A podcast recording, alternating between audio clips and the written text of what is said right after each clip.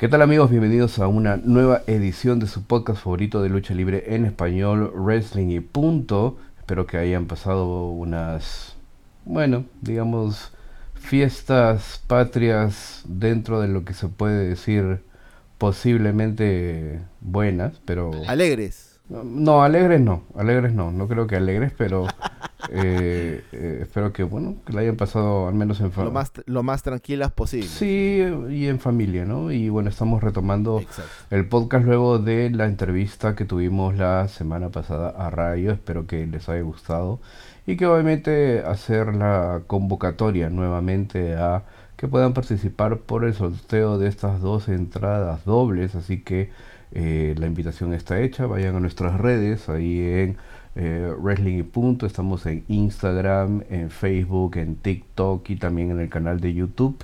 Y eh, pueden enterarse un poco más sobre cómo ganar ese par de entradas dobles entrando a nuestro Instagram. Y bueno, esta semana JF tenemos un tema interesante debido a un suceso que se ha dado la semana pasada y es la última lucha de Ric Flair. Ric Flair tuvo su bueno, última lucha eh, la semana pasada.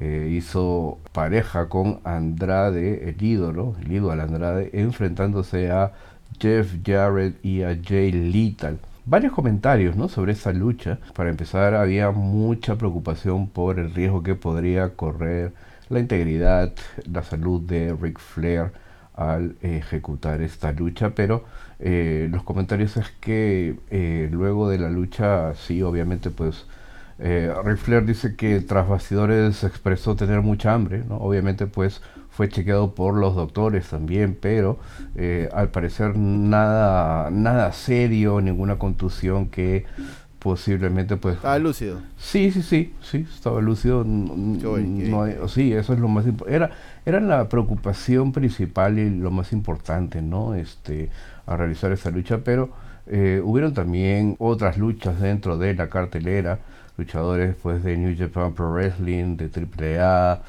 eh, de AEW entonces también era interesante poder ver esta esta cartelera. Y por ese suceso es que esta semana vamos a revisar algunas de las últimas luchas de algunas figuras dentro de la lucha libre. Así que vamos a seguir.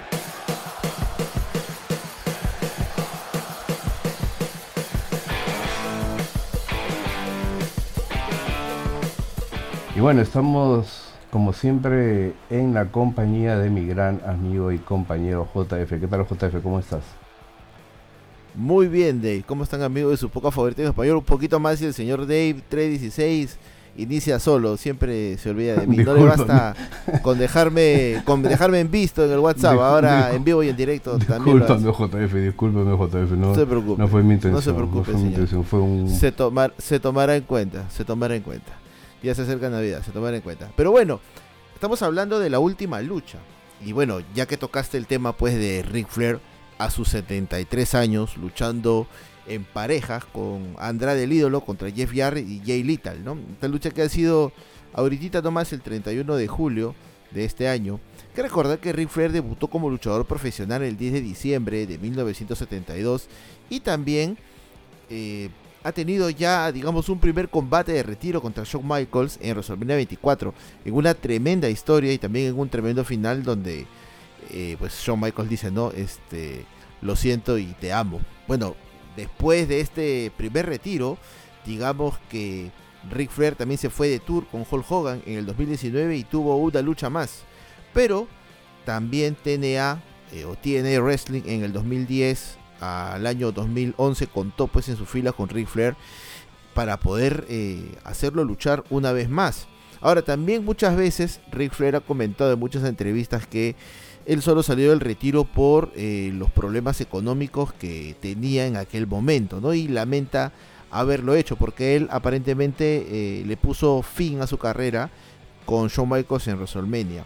Sin embargo, hace un par de meses, Dave, en la cuenta de Twitter de Ric Flair, surgieron imágenes y videos del entrenamiento de Ric Flair con su ex rival de TNA, con Jay Lethal. Eh, luego se anunciaría en mayo de este año que Ric Flair tendría una última lucha el 31 de julio del 2022. El evento fue promovido por Jimmy Crockett Promotions, titulado Ric Flair La Última Lucha. Desde el Auditorio Municipal de Nashville, Ric Flair encabezó nuevamente un evento. Hay que recordar que en este mismo estadio eh, se celebró eh, un evento Wrestle War del 89 donde Ric Flair se enfrentaba a Ricky Steamboat y Stargate 1995 donde enfrentaría a Randy Savage. También, como parte de las celebraciones de esta última lucha de Ric Flair, el alcalde de Nashville, John Cooper, declaró que el 31 de julio sería el día de Ric Flair. Hay que recordar, Dave, que el evento principal se había planeado de manera diferente a lo que sucedió, ya que Ric Flair tenía la intención de hacer parejas con el equipo de FTR, eh, Cash Wheeler y Dax Harwood, que son parte de AEW, para poder enfrentarse a Ricky Steamboat y al Rock and Roll Express en una lucha por equipos. Otra idea que también se lanzó sería que Matt Cardona, el, que en algún momento fue campeón de la National Wrestling Alliance, defendiera su título contra Ric Flair, pero este pues se lesionaría poco después de lanzar la idea y la idea tuvo que descartarse. Al final el main event terminó siendo una lucha en parejas entre Ric Flair y Andrade el Ídolo contra Jeff Jarrett y Jay Lethal. Al final se llevaría la victoria pues el equipo de Ric Flair para que todos los asistentes en el Coliseo puedan disfrutar por última vez a Ric Flair en los encordados. Pero no solamente tendríamos a los fans en, en el Coliseo, tendríamos también presencia de muchos luchadores de diferentes empresas y sobre todo leyendas. Llámese pues Bret Hart, Mick Foley y el Undertaker, incluida pues Michelle McCool y, la pequeña hija de Michelle McCool que estaban en ringside presenciando esta última lucha de Ric Flair. La verdad es que esto, este último suceso abre, creo, primero que ya no creo que veamos, obviamente pues a Ric Flair de nuevo en un cuadrilátero, pues no, ya, ya, ya, este esta sí definitivamente debe ser pues la última lucha de Ric Flair.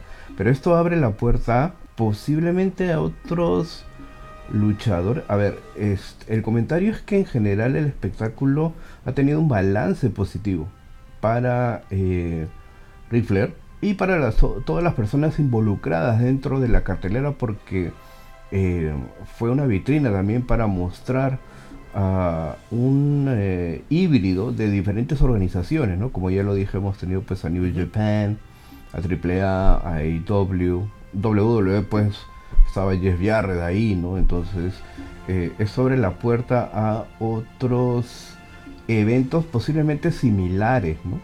Este, pero ah, de algunos luchadores que propiamente eh, podrían de repente ofrecer un espectáculo similar, ¿no? No sé, se me vienen a, la cabeza nombres como eh, DDP, por ejemplo, Diamond Dallas Page, uh, Mick Foley. Eh, Sí, claro. Eh, eh, posiblemente también, no sé, Jerry Lawler, por tirar unos nombres, ¿no? un cartel similar, de similares características, pero la posibilidad es un poquito, son un poquito remotas porque siempre está este factor de vinculación con WWE, ¿no? Entonces, eh, ha podido hacer este evento porque obviamente no tiene eh, ningún vínculo con eh, WWE y prácticamente ha sido un show ah, de manera indie, indie, claro, sí, indie, pero con una organización detrás, ¿no? Digamos que eh, ha sido bien promovido, me ha gustado la promoción de eh, la lucha, ¿no? Este, a pesar de que algunos digan que ya Rick Flair no está pues para hacer este ángulos, historias, eso, pero digamos que ha vendido bien todo, todo el feudo, ¿no? Este, y eh, con, con Jay Lita, ¿no? Jeff Jarrett interviniendo, Karen Jarrett ahí también, jugando un, factor importante, ¿no?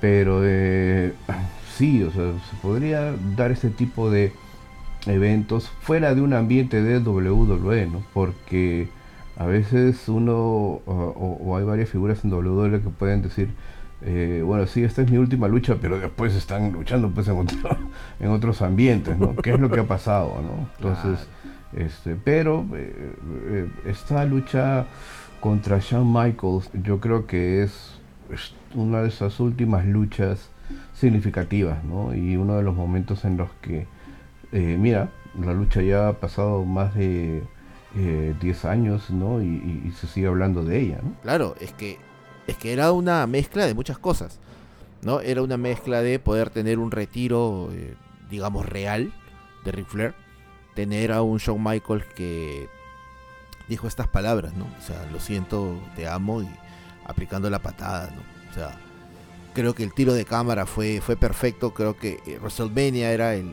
evento perfecto para cerrar la carrera de Ric Flair. Pero bueno, a veces también, pues, tú sabes, como dice la canción de Wilfredo Vargas, ¿no? Por la plata baila el mono y, a veces eh, la ausencia de dinero, pues, te hace hacer cosas que uno, uno dijo que no, no tenía que hacer. Y bueno, esto fue lo que sacó a Ric Flair del retiro. Pero bueno, eh, como homenaje sirve, ¿no? Como homenaje sirve y sobre todo también yo creo que el, promotor que hizo esto este, va a empezar a hacer llamadas ¿ah? a aquellas leyendas que todavía por ahí les falta una, una luchita de retiro. Pero hablando pues de, de luchas de retiro, está esta lucha en WrestleMania 35, ¿no? Entre Batista y Triple H.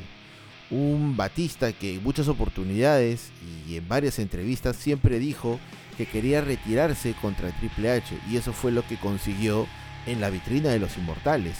¿Cómo inicia este feudo?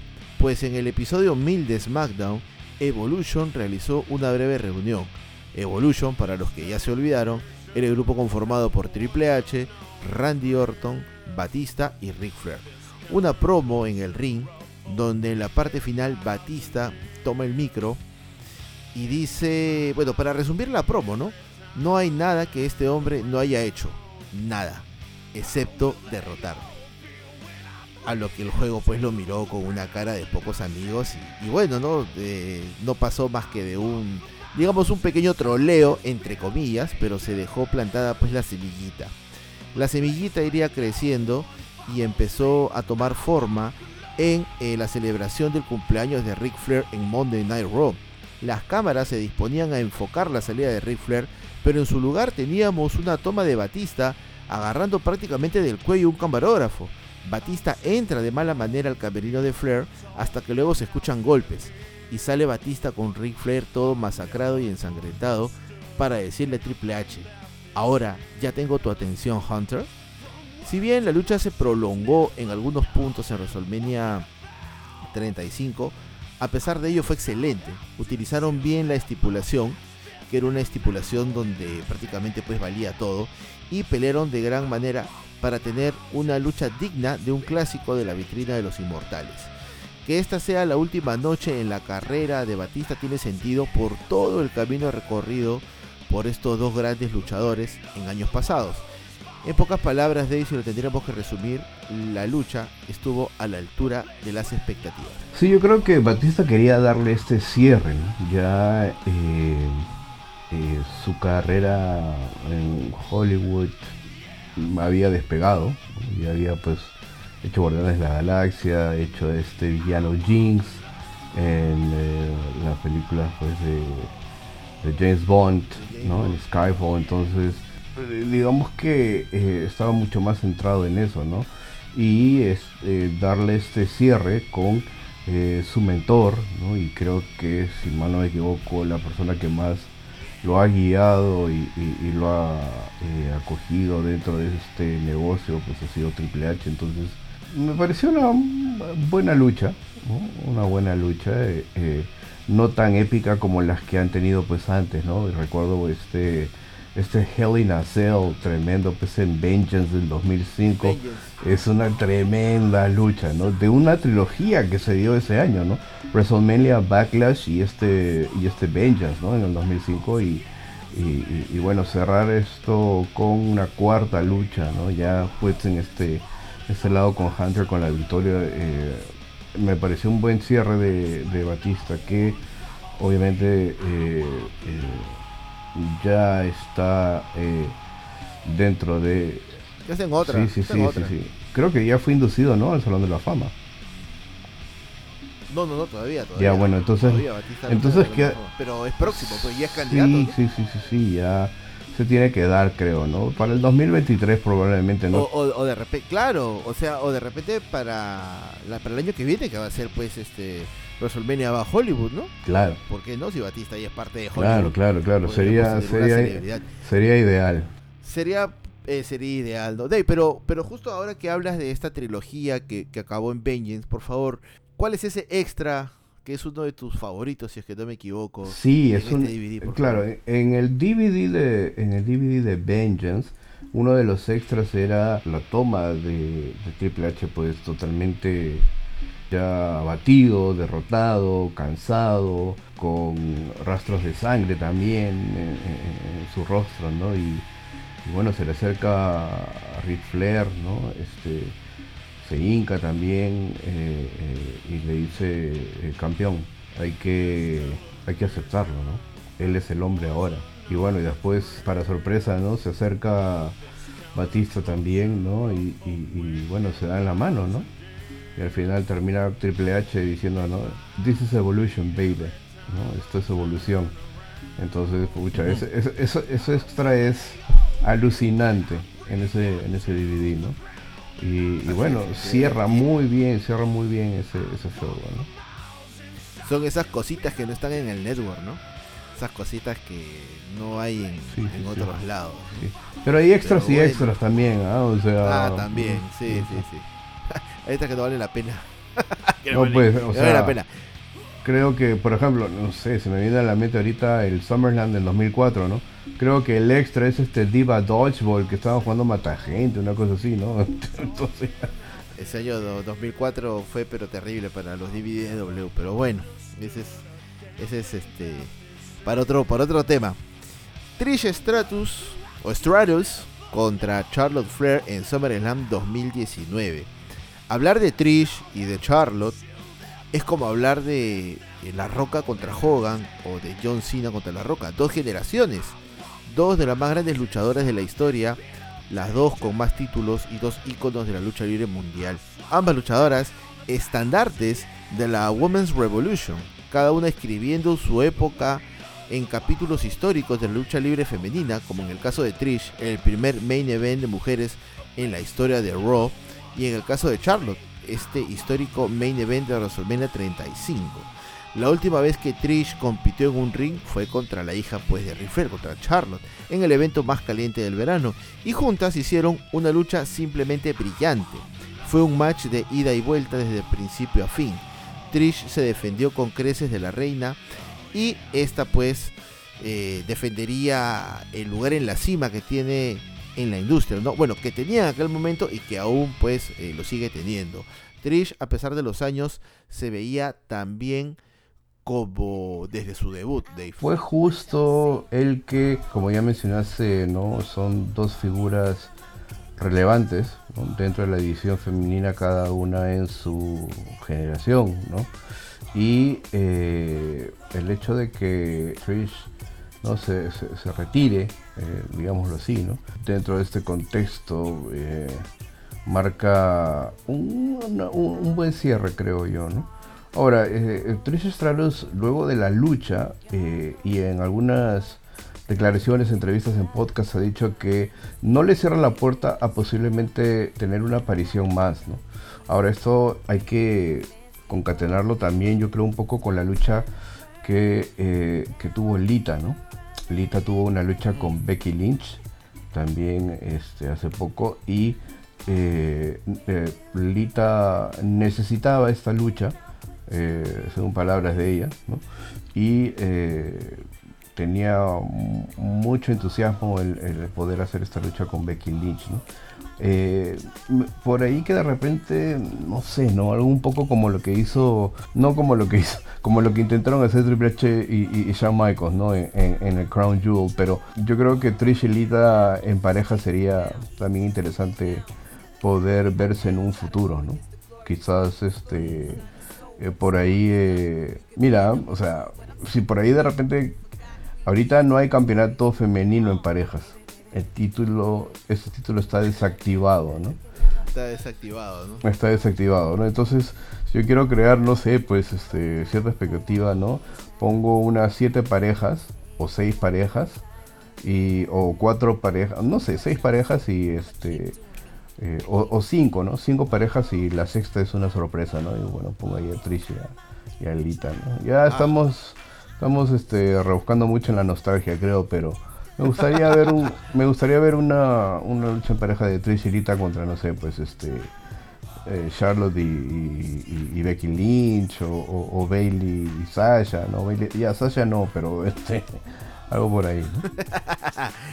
Eh, yo creo que podría ser dos parejas de Raw, dos parejas de SmackDown, dos parejas de o una pareja de NXT y la sorpresa, ¿no? Por ahí podría podría ser. Bueno, pero vamos a ver tiempo al tiempo, uno uno nunca sabe y ahora que el barco lo conduce otro capitán, hay cositas que están pasando, ¿ah? Hay cositas que están pasando. Sí. Pero bueno, pero bueno, Dave, eso ya también creo que es momento de hablar, pero ya creo que una siguiente edición. Hay, hay varias ideas, porque ahora que Triple H ha tomado pues el, control, eh, al menos a mí en particular, este Raw ya no me parece tan aburrido, ¿ah? O sea, yo acepto que los veía avanzando los Raw. O por ahí veía los, los highlights en YouTube. Pero al menos esta, estas dos últimas semanas, tanto Raw y SmackDown han presentado unas tremendas luchas. Esa lucha previa a SummerSlam entre Sheamus y Drew McIntyre. Que, que, te lo juro que, sería un miserable el señor Tutocayo Messler si le ponen menos de menos de tres estrellas. Sería un miserable si le menos de tres. Pero, no, no, no. Bueno, creo que sí ha, elogiado la lucha, pero este hay factores. Mira, para empezar, sabíamos que este día, ¿no? Que fue hace una semana y media, más o menos, iba a llegar.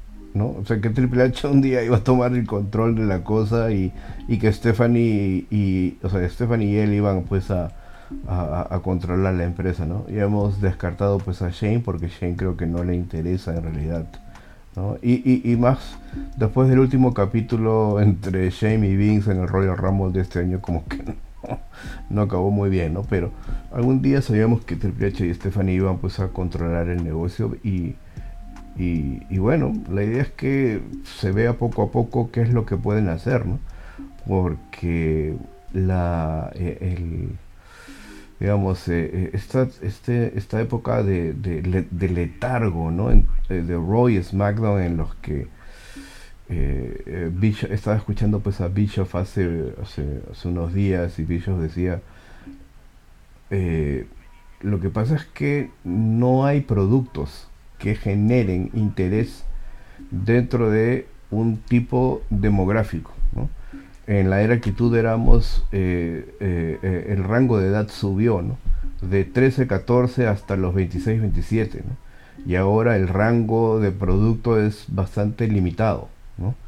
el grueso de público objetivo de WWE no es en nuestras edades, es en entre, no sé, pues 8, 9, ¿no? De repente menos, hasta, pero el grueso está de 8 o 9 años hasta 15, ¿no? 16 años. Y es un rango demográfico muy chico. Entonces, eh, ya lo hemos dicho aquí en el podcast, ¿no? nosotros no somos el público objetivo de WWE en este momento. Y más con la, ah, eh, la clasificación de TV Rated R, o Rated R no, pero TV 14, ¿no? o de PG, que ya está estampado pues hace dos semanas, ¿no? Entonces, Triple H va a tener que lidiar con eso, ¿no? Y ser creativo con eso. Entonces, eh, que no se me quiera salir de la línea y, decir, ah, ya, o sea, este, voy a poner sangre, ya, esto voy a... No, no, no, o sea, vas a, va a tener que empezar a construir con eso. Claro, progresivo.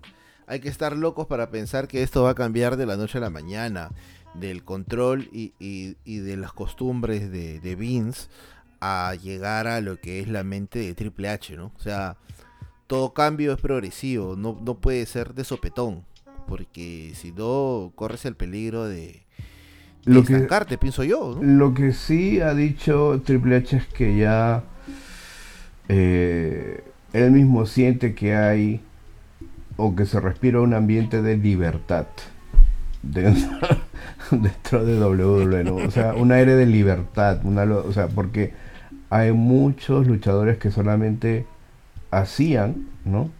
Lo que estaba pautado por Vince y seguían una línea en base a lo que Vince quería.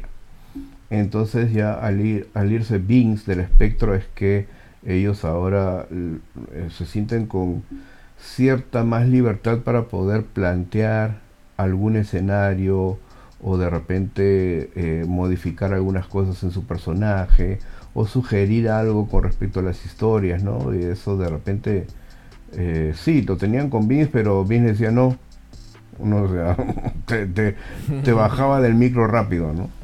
Digamos que ahora hay una mayor recepción y apertura para poder ser escuchado. Exacto. Vamos a darle tiempo al tiempo también a, a Triple H y a todas las ideas que tenga. WrestleMania 19, Dave, un WrestleMania muy especial para ti. Un WrestleMania que contó con el cierre de esta trilogía entre La Roca y Stone Cold Steve Austin. Eh, hay clásicos en todo lado. En el fútbol, Real Madrid, eh, Barcelona. Eh, digamos que en otros deportes tenemos a los Lakers contra los Celtics. Aquí en Sudamérica pues tenemos River y Boca. Y en la lucha libre tenemos el clásico de clásicos que es entre Stone Cold y La Roca. Dos superestrellas que protagonizaron la segunda mitad de los noventas y pues eh, fueron capaces de llevar la era actitud eh, sobre sus hombros. La serpiente cascabel, con todo el recorrido que ha tenido eh, en, WCW, XCW y en WWF, pues cierra un capítulo, o cerraba hasta aquel momento un capítulo en WrestleMania 19 teniendo el tercer acto, como lo diría La Roca. No importa el primer acto, no importa el segundo, lo que importa es el tercer acto, el acto final. Y en ese tercer acto final, eh, La Roca pues eh, se lleva la victoria en una lucha que eh, habría que poner en contexto cómo llegaba Stone Cold y lo que había sucedido un día antes de esta lucha. Muchos pueden criticar Stone Cold en aquel momento. Estamos hablando pues del año 2003. Un Stone Cold que ya venía ya venía pues este magullado, golpeado por todas las lesiones en las rodillas, la lesión que le provocó Owen y el tremendo problema pues que tuvo un día antes Dave. A pesar de, de este inconveniente que tuvo, que ya nos lo vas a comentar, Stone Cold fue capaz de poder llevar una lucha decente, una lucha digna. Quizás no sea la mejor lucha de Stone Cold y tampoco sea la mejor de la trilogía, pero la única manera de darle cierre a la carrera de Stone Cold hasta aquel en, aquel momento, perdón, era pues con su archienemigo La Roca. Ahora sí, Dave, todo tuyo. Bueno, la verdad es que eh, eh, eh, después de, de, leer este libro ¿no? de Stone Cold Truth, que Stone Cold justamente pues saca este año 2003, ¿no? revela incidentes eh, días antes de la lucha, no solamente el día antes, sino días antes, ¿no? Estaba muy estresado, ¿no? estaba resolviendo problemas personales, ¿no? este divorcio con Debra eh, lo había dejado mal también. Y eh, luego de esto eh, empezó a sufrir de mucho estrés. Y cuando uno tiene, digamos, estrés y está trabajando al mismo tiempo, es un poquito difícil de sobrellevar. Algunas personas sobrellevan el estrés mejor que otras. Pero en el caso de Stone Cold yo creo que no le estaba llevando muy bien. ¿no? Tomaba cuatro o cinco bebidas energizantes al día, con café. Eh, y lo que sucedió un día antes es que eh, eh, colapsó. Prácticamente tuvo un, paro cardíaco, ¿no? Es así como él lo cuenta, tratando de inclusive llegar al, al, ascensor del hotel, y eh, para su buena suerte, ¿no? alguien estaba allí, eh, quien llamó al doctor y obviamente llevado de emergencia a un hospital local y despertar, ¿no? Este, al día siguiente pues en una cama de hospital, ¿no? Este, había colapsado Stone Cold y esto ponía en riesgo esta lucha en WrestleMania 19, ¿no? Sin embargo, Stone Cold eh, se repuso, ¿no? Y eh, no podía fallar, no podía fallar, no podía fallar a los fanáticos, así que encontró fuerzas de no sé dónde, pues, y luego de haber tenido este percance. Y obviamente, pues también Jim Ross, quien siempre ha estado junto a Stone Cold. Eh, aconsejándolo, velando por él, viendo por él, ¿no? Este, pero Stone Cold estaba ya determinado a sacar esta lucha adelante, como sea lo iba a, hacer, ¿no? Y tiene su razón, no es la mejor lucha de la trilogía, pero eh, dentro de la medida de lo posible se encargaron pues de darle un buen send-off, un buen final y, una buena salida a, Stone Cold, ¿no? Quien obviamente pues este... Eh, ambos, ¿no? La Roca y Stone Cold revelan un poco si ven la lucha y cuando termina pues este luego de este 1 2 3, ¿no? Que finaliza pues luego del Rock Bottom que aplica a La Roca eh, la roca pues aparta aparta a Air Hebner, ¿no? Y, eh, lo aparta feo, lo sí, Sí, sí, claro, lo aparta a Ed Harder y le dice algo a Stone Cold y Stone Cold pues también ahí no este le dice algo, ¿no? Y, y, y cuando Stone Cold revela, ¿no? Lo que le dijo La Roca, ¿no? Este Gracias por, eh, gracias por todos los momentos dentro de eh, mi carrera, ¿no? Eh, significa o ha significado mucho para mí y te quiero y listo, Y Stone Cold le dice lo mismo, yo también te quiero y, ahí termina, y, bueno, así culmina la carrera a tope, ¿no? Como figura eh, relevante, Stone Cold Steve Austin, Hasta que bueno, este año hemos visto lo que hemos visto, ¿no? Pero ya lo, ya lo he comentado, ¿no? Que eh, digamos que esto de Stone Cold este año ha sido un poco lo que ha hecho Ric Flair, ¿no? Este año también, ¿no? O sea, este, darle una vuelta más a la tuerca, ¿no? Y poder este, dar esta, este último momento eh, para los fanáticos en, en WrestleMania, ¿no? Y darle pues así un cierre definitivo ya a su eh, carrera dentro del cuadrilátero, ¿no? Ajá. Ajá. Y ojo que eso no es keife, ¿ya? Eh, esto es 100% la vida real, ¿eh? Por, así que no vayan a pensar que esto es una historia o esto lo buqueó Vince o lo buqueó alguien. No, no, no. Esto, esto, esto es cierto. ¿ah? Y, ojo que también hablando de extras, esto está en el DVD de eh, como extra eh, de WrestleMania 20, en el disco 3 de la edición especial. Ahí lo buscan, lo compran y lo ven, lo ven completito. Ricky Steamboat tuvo una última lucha eh, en Backlash 2009 contra Chris Jericho. el dragón Steamboat iniciaría un feudo pues con Jericho en el año 2009. que llevaría pues a una primera lucha entre Chris Jericho y las leyendas, ¿no? Eh, Roddy Piper, Jimmy Snuka y, él contra. Oh, perdón, Ricky Steamboat, eh, Roddy Piper, Jimmy Snuka. Eh, enfrentándose pues a Chris Jericho en la edición 25 de la vitrina de los Inmortales el 5 de abril del año 2009. si bien Snuka y Piper fueron eliminados rápidamente durante el match, Steamboat se defendió con todo ante Chris Jericho. Jericho eventualmente ganaría el match pero el público quedó sorprendido y de pie con la gran actuación del dragón. Después de recibir buenas críticas por su desempeño, el dragón Steamboat fue buqueado o programado para enfrentarse a Chris Jericho en otro combate memorable, pero esta vez en Backlash.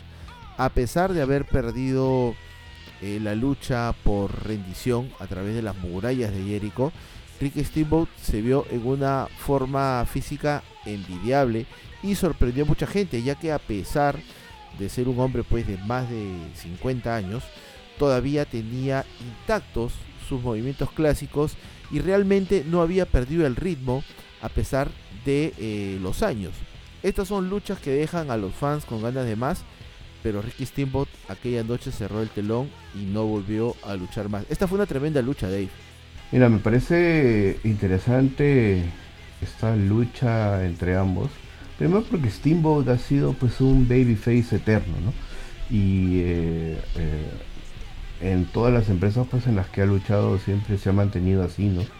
En el caso de Jericho es una metamorfosis constante en todas las empresas en las que ha estado. Y, es más, ¿no? Dentro de cada empresa también hay etapas de, Chris Jericho, ¿no? Entonces, eh, esta lucha, ¿no? De WrestleMania 25, ¿no? Eh, da un cierre también. Principalmente sí, yo creo que Steamboat, ¿no? Porque bueno, Ric Flair, Roddy Piper, este, Jimmy Snuka, ¿no? Este, por ahí como que eh, ya en cierto modo este, habían tenido pues en una manera su cierre también, ¿no? Pero en el caso de Steve sí, yo creo que este, significó mucho, ¿no? El mismo año que fue inducido al Salón de la Fama en 2009 también tuviera este cierre con eh, Chris Jericho, ¿no? Sí, o sea, a pesar de la edad de Steve Steve estaba pues, en aquel momento estaba, estaba intacto y, y bueno, qué mejor compañero de baile pues que que Jericho, ¿no? Porque Jericho también luchas malas, pues creo que ninguna. Eh, la pandemia nos trajo, bueno, ausencia de los fans, nos trajo pérdidas económicas, ausencias de gente que se fue y también nos trajo la lucha final del Undertaker, digamos. Una lucha eh, cinemática, una lucha que fue contra AJ Styles. Una lucha que eh, terminó siendo una pelea perfecta para el Taker y para su carrera, ¿no? Un homenaje por los diversos, o digamos por las diversas etapas que ha pasado el Undertaker, ¿no? Desde el enterrador hasta el, American Badass, ¿no? Eh, una pelea que ocultó de alguna manera las carencias del Undertaker, porque yo no me imagino una lucha de Undertaker contra AJ Styles, digamos, en un ring. O sea, no la imagino que va a, que va a acabar tan bien como acabó esta lucha. Una lucha que eh, hizo lucir muy bien al Undertaker y eso también es cortesía pues de AJ Styles y sobre todo los genios de la edición que tiene WWE eh, marcaría pues el final de la carrera del Taker. Como dijo el Undertaker en sus palabras finales en el discurso de su inducción al Salón de la Fama de WWE este 2022. Nunca digas nunca. no, no, no, pero pero sí, de por favor. Este, necesitamos que, claro, que justo a, eso voy, ¿no?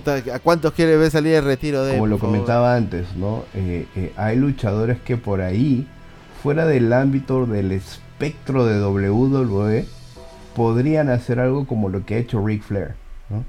Posiblemente, no lo sé. O sea, eh, yo creo que en, la cabeza del Taker está así. Me, que, me, o sea, podría haberme retirado con público y hubiera sido mejor si es que eh, me retiraba en una lucha con, público, ¿no? Pero, eh, este, bueno, se dio así, ¿no?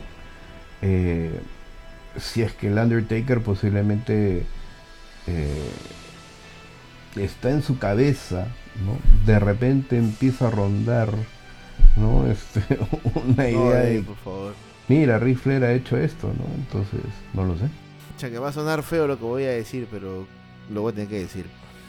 Este, yo creo que para ver a un Ric Flair como lo vimos el último día de julio, pues yo me quedo con otra imagen, ¿ah? sinceramente. No quisiera ver así al Undertaker. Claro, o sea, nosotros como fans eh, vamos a querer siempre algo más de las superestrellas.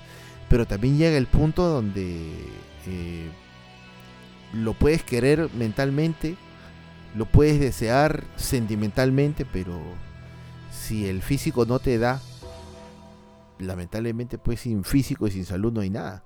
Y esto no solamente pasa en el, en el wrestling, ¿ah? Esto pasa en todo lado. esto, esto pasa en todo lado y, la verdad es que a mí en particular no, no, no me gustaría. Vería la lucha, sí, claro, pues la última lucha del Taker, ¿no? Pero, pucha, yo creo que, que, hay nomás. Y, y, ahora, en un ratito más, vamos a hablar de, este ejemplo, ¿no? De un ejemplo por qué no, no gustaría volver, porque puede pasar algo feo. Eh, contra Baron Corbin. Kurangle, uno de los mejores luchadores eh, en su mejor momento siempre. Eh, regresaría a WWE en el año 2017 como gerente general de Raw la noche después de WrestleMania y regresaría al ring ese mismo año en el evento TLC, donde reemplazaría a Roman Reigns y sería el miembro eh, invitado de The Shield en una lucha TLC.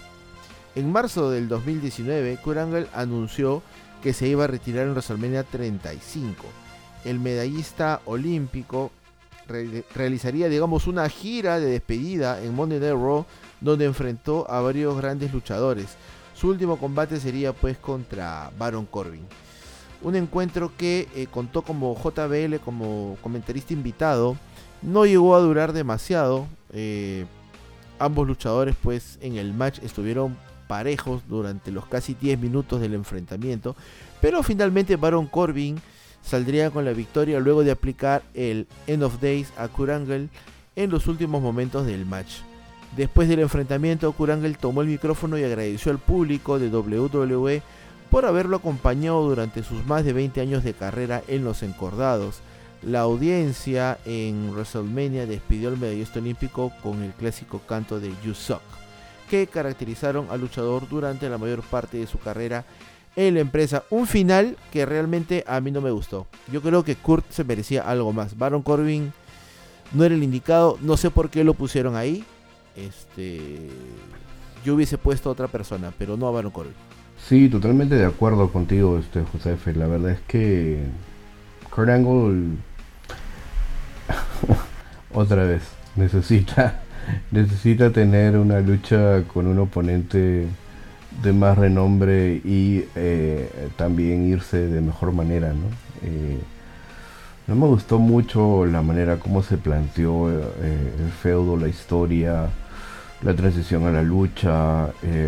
la lucha en realidad no fue de lo mejor, ¿no? Hay que tener en cuenta que también Corango está ya también muy desgastado físicamente, ¿no? Ha tenido un montón de cirugías al cuello, rodillas, tobillos, hombros, este, entonces tiene un físico bastante frágil en este momento. Golpeado, golpeado. Sí, sí, sí, claro, ¿no? Y este y si a esto se suma pues también los cuadros de mucha presión, ¿no? Estrés y también este luchar contra cierta porque en un momento Corangle pues era muy dependiente eh, de fármacos, ¿no? Para poder seguir, entonces sí, es, está difícil, ¿no? Mereció haber tenido un mejor cierre de su carrera eh. Sí, yo creo que yo creo yo creo que lo pusieron a Baron Corbin porque tenían la esperanza de que le sirviera esta victoria para algo, ¿no? Pero Baron Corbin pues no bueno, es que también no es culpa de Baron Corbin, pues. O sea, a Baron Corbin, como siempre le he dicho, ¿no? El, luchador no se buquea solo. O sea, el luchador alguien lo buquea, alguien lo produce, alguien le dice, ¿sabes qué? Tienes que hacer esto y, lo tienes que hacer, ¿no? Entonces, yo creo que, que quizás eh, hubiese sido una lucha contra Styles, pero técnicamente puedes hacer una lucha contra Styles era prácticamente hacerle un homenaje pues a, a TNA. Y, eso en la cabeza de Vince eh, no puede ser, pues no, porque no hay otra empresa de lucha libre, o perdón, de entretenimiento deportivo que no sea WWE, ¿no?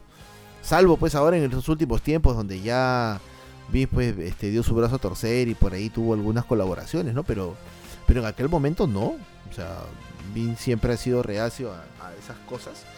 Y yo creo que, que nos perdimos de un gran match, ¿no? Por ahí alguien este, soltó la noticia de que el jefe del señor Fogo, que le mandamos un abrazo, el señor Tony Khan, le había ofrecido pues un contrato de 10 luchas a, a ¿no? Pero Kurangol ya creo que ya, no puede.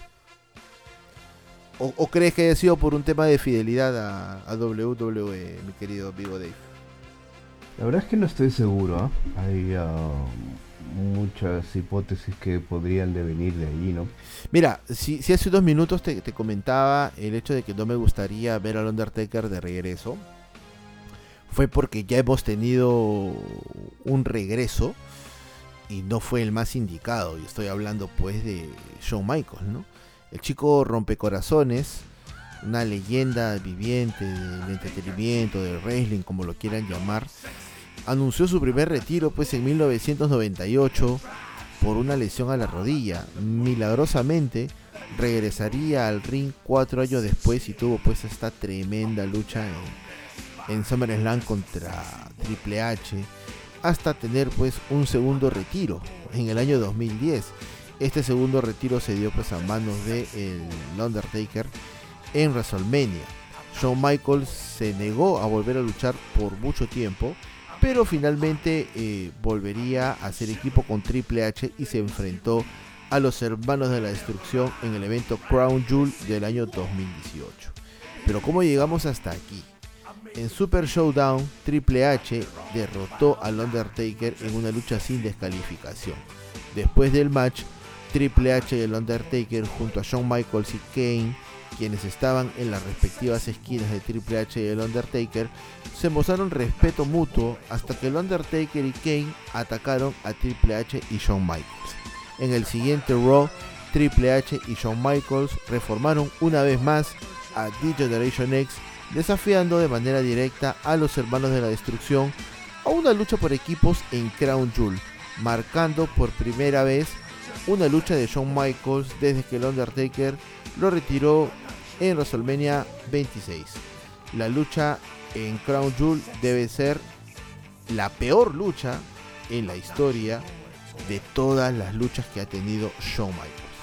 El peor combate de la carrera de Shawn Michaels y lógicamente pues eh, el arrepentimiento luego ¿no? de parte de, de, John de haber regresado al ring porque este fue una lucha terrible o sea pasó todo mm, a, Kane se le salió la máscara Triple H se lesiona Shawn Michaels este no puede hacer las movidas el Undertaker casi casi casi ocurre una desgracia de en este evento sí claro este es un gran ejemplo de lo que esperamos no pueda pasar.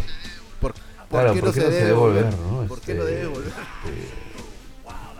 sí, no, desastroso. No hay, no hay otro comentario, la verdad, porque triste, ¿no? Terrible, desastroso. Así que nada, eh, que sea pues una lección aprendida.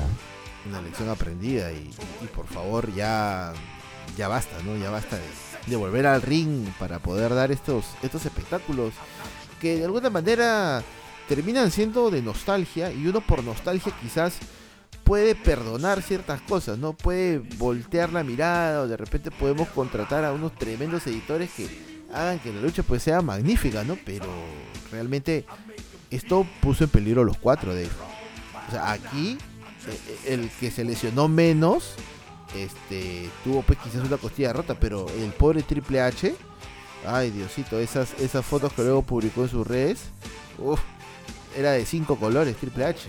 Ese pectoral, malísimo. Pero bueno, ya para poder cerrar este programa dedicado pues a las últimas luchas, tenemos que hablar de alguien que... A ver, si te digo Dave que se ha retirado 20 veces, no me la crees. Eh, y estoy hablando pues de Terry Funk. Terry Funk, solamente como dato anecdótico, en el DVD Beyond the Mat, que es un tremendo DVD que habla sobre eh, los sucesos tras bastidores de WWE y de empresas independientes, digamos. Hay un, un, chapter dedicado pues a, Terry Funk y a lo que es su ayuda a la ECW y sobre todo pues su camino entre comillas en el año 1997 a lo que sería su última lucha. Él anunciaría en la boda de su hija que ese año marcaría el final de la carrera en los encordados de 1997 para lo que es Terry Funk. O sea, 1997. ¿Qué edad tenías en 1997, Dave? 18 añitos, ya era mayor de edad ya. 18, uy, ya estabas con tu, con tu libreta electoral, ni siquiera con DNI. No, no, no seas, no seas malo. Había DNI, no seas, no seas, este, no seas artero. había DNI. El DNI, ah, el DNI se, se, se, instituye en el año de 1993, así que no sea, no sea paloma. Ajá. Muy bien, muy bien, muy bien. Pero bueno, eh, Terry Funk tuvo una última lucha el 22 de septiembre del año 2017 para la empresa Big Time Wrestling. Big Time Wrestling, una empresa independiente, anunciaría pues un evento para la última semana de septiembre en Carolina del Norte. Terry Funk se asociaría con el Rock and Roll Express para enfrentarse a Jerry Lawler, Brian Christopher y Doug Gilbert en este evento. Esta lucha terminaría en descalificación y el equipo de Terry Funk se llevaría la victoria debido a que el rey Jerry Lawler atacaría al árbitro. Incluso Terry Funk, a pesar de que en ese momento tenía 73 años, aplicó una pile driver sobre Jerry Lawler de manera perfecta. El espectáculo terminaría con un Terry Funk muy emocionado hasta las lágrimas, agradeciendo a los fanáticos por darle una nueva oportunidad, como él bien lo mencionó, a un viejo como él. Aproximadamente unas mil personas asistieron a este evento que marcaría ahora sí la última la última lucha y la última el, eh, bueno, el retiro de Terry Funk. ¿Por qué digo marcaría ahora sí la última lucha? Porque bueno, Terry Funk ya sabemos que está actualmente pasando por problemas de salud serios, ya incluso está con, con demencia senil, ¿verdad, Dave? Sí, tiene este cuadro de demencia senil y la verdad es que, bueno, esperemos que... Se recupere pronto. Sí, no sé si recuperarse la palabra porque una demencia senil es bastante, bastante difícil de, bueno, la cosa es que tiene que controlarse, pues, no te pasa. una, una mejor calidad de vida. Entonces, sí, claro, exacto. Es el Muy bien, así es, señor Así estamos corrigiendo. Pero mira, en el año 2015 luchó contra Jerry Lawler. En el año 2014, eh, una lucha en pareja eh, con eh, Masakatsu Funaki, Mil Máscaras, acompañando a Terry Fong contra Kaz Hayashi, Nozowa Rongai y Yoshiaki Fujikawa. En el 2013, Terry Fong y Tommy Dreamer harían parejas en lo que sería otra vez la última lucha de Terry Fong enfrentando a Lance Storm y a Sean Waltman. En el año 2013 también tendría otra lucha en Japón porque Terry Fong tenía que retirarse también eh, de la lucha libre pero en Japón. En el año 2011, Dave, una lucha sin descalificación también marcaría otro retiro de Terry Fong, esta vez enfrentando a Tommy Dreamer. Eh, y bueno, y así podemos hablar, pues, este, todo un programa entero de los retiros fallidos de Terry Fong, ¿no? En el año 2010 eh, también lucharía en Japón eh, para despedirse por primera vez, digamos, de, las tierras niponas eh, de los cuadriláteros, ¿no? Yo creo que Terry Fong ha sido el hombre que más veces se ha, tenido últimas luchas. Yo creo que, ya a la edad que tiene, pues ya, ya marca el final de una carrera bastante longeva en los encordados, ¿no? O sea, Terry Funk ayudó de, una manera directa a la ICW, Terry eh, pasó por todas las empresas que, que, pudo y siempre tuvo algo en mente, que fue subir al talento. O sea, nunca fue un... Un Hulk Hogan, pues, ¿no? O sea, nunca fue un Hogan que, que solamente pensaba en él, ¿no? O sea, de repente compartirán el nombre, pues, de Terry, pero uno es Bolea y el otro es Funk y nosotros queremos más a Funk porque siempre ha sido un, viejito chévere. Pues, Entonces, si nos está escuchando, le mandamos un abrazo. Y, nada, yo creo que, que, Terry Funk va a quedar siempre en la historia.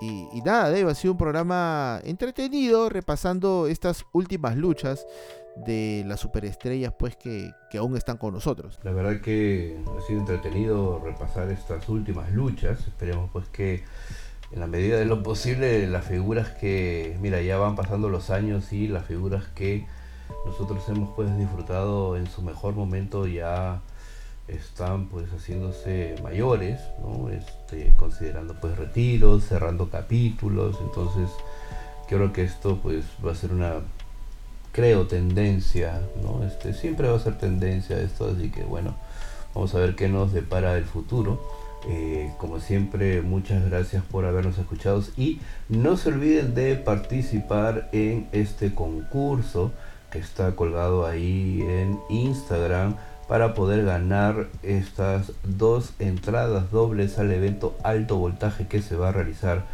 el 12 eh, de agosto. Así que eh, pasen la voz, ¿no? compartan, bueno, sigan las instrucciones que están en este posteo ahí en Instagram, ¿verdad? De JF, pero bueno, también eh, obviamente de repente vas a postear nuevamente el concurso, ¿no? Sí, sí, por supuesto, ahí vamos a dejar en el link del podcast el, el link oficial para que puedan etiquetar a uno de sus amigos con quien le gustaría ir pues a este tremendo evento que que se viene, que es alto voltaje, que va a ser Perú contra Chile, ¿no? Perú representado por el último Inca eh, Rayo, enfrentándose pues a Pedro Pablo representando a los vecinos de Chile. El main event de esta tremenda cartelera que eh, abre también un nuevo capítulo de F en la lucha libre peruana, así que vamos a ver este que nos trae ese tremendo evento. Vamos a estar, ¿verdad? Eh? Claro, sí, vamos a estar. Vamos a ir. Wrestling Punto va a estar ahí, obviamente pues también para poder eh, comentar los sucesos dentro de este evento alto voltaje. Ajá, y yo creo que ahí podemos hacer una transmisión en vivo para las redes. ¿ah? Yo creo que puede ser la ocasión, Dave. ¿Tú qué, ¿Tú qué dices? Sí, podría ser posible que eh, nuestros seguidores en Instagram puedan acceder de repente a una pequeña transmisión en vivo para poder llevarle algunas incidencias de lo que suceda ahí en alto voltaje. Exacto. Así que sin nada más que decir, como siempre Dave, eh, importante un nuevo jueves contigo, un importante seguir conversando de lo que más nos gusta. Así que un abrazo para ti, un abrazo para todas las personas que nos escuchan. Se cuidan. Bye.